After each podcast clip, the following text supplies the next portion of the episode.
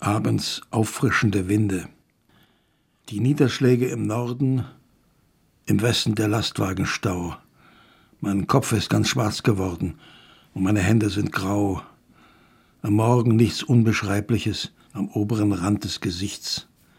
Am Nachmittag etwas Leibliches, am Abend eigentlich nichts. Ich sitze auf einem Sessel in einem zitternden Haus und unten liegt tief im Kessel das Ende von einer Maus. Das Wetter ist dumpf oder heiter, am Abend veränderlich. Das geht nun immer so weiter. Und wenn das nicht geht, dann gehe ich.